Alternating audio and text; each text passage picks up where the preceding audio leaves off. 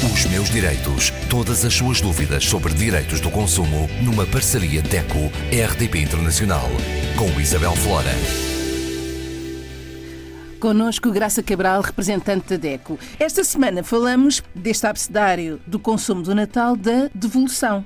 A devolução. Ora bem, devolver não é certamente a primeira ideia que nós temos quando vamos comprar um presente, não é? Eu não, quando vou comprar algo para oferecer a um familiar, a um amigo, já não vou com esta ideia definida, ah, compre e depois devolvo. Claro que não. Claro que mas, não, mas acontece. Acontece, exatamente, os imprevistos acontecem. Por exemplo, a pessoa já tem aquele livro ou aquele CD, a peça de vestuário é muito grande ou muito pequena, uh, simplesmente a pessoa não gostou. Uh, situações que nós não estávamos à espera, mas que podem acontecer.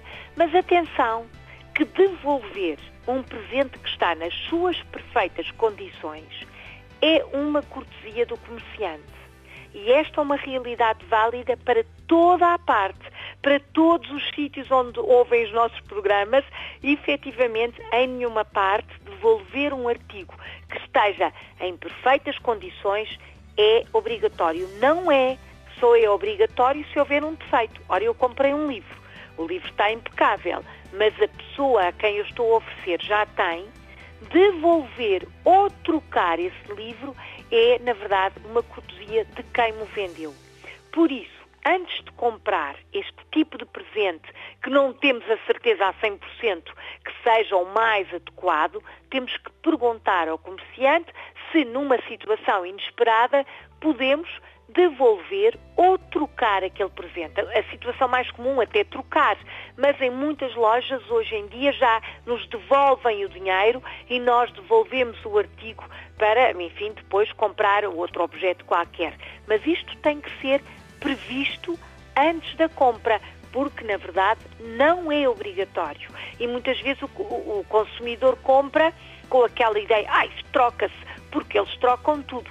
Não, a lei só obriga a troca se houver uma avaria.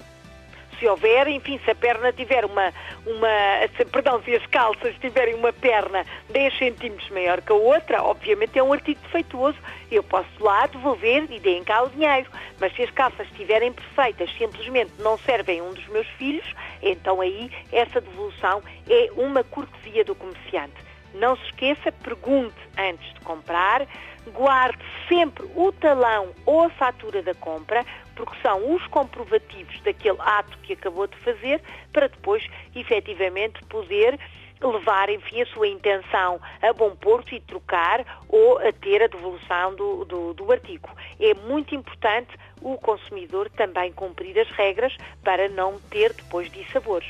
Com esta situação, estamos também, para terminar o nosso abecedário de consumo de Natal, estamos também a ter um gesto solidário e sustentável.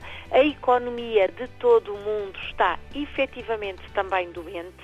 Temos que apoiar uh, quem está do outro lado, quem produz, quem uh, vende, quem distribui para nós consumidores podermos ter também a nossa vida organizada. Temos que apoiar, temos que nos apoiar uns aos outros. Este também é um ato de solidariedade e de sustentabilidade, nomeadamente da sustentabilidade da economia global. Vamos ter um Natal a repensar o consumo, a reutilizar e a reciclar e ficam os meus votos de boas festas para todos. Obrigado, Graça. Até ao próximo ano. Até ao próximo ano. Esperamos que bem melhor do que este 2020. Sim, sim, que 2021 traga muita saúde para todos, que é, eh, enfim, dizia o meu avô que saúde é que é preciso e é mesmo verdade. Saúde para todos, que o mundo se torne um mundo melhor. Os meus direitos. Todas as suas dúvidas sobre direitos do consumo numa parceria DECO-RDP Internacional. Com Isabel Flora.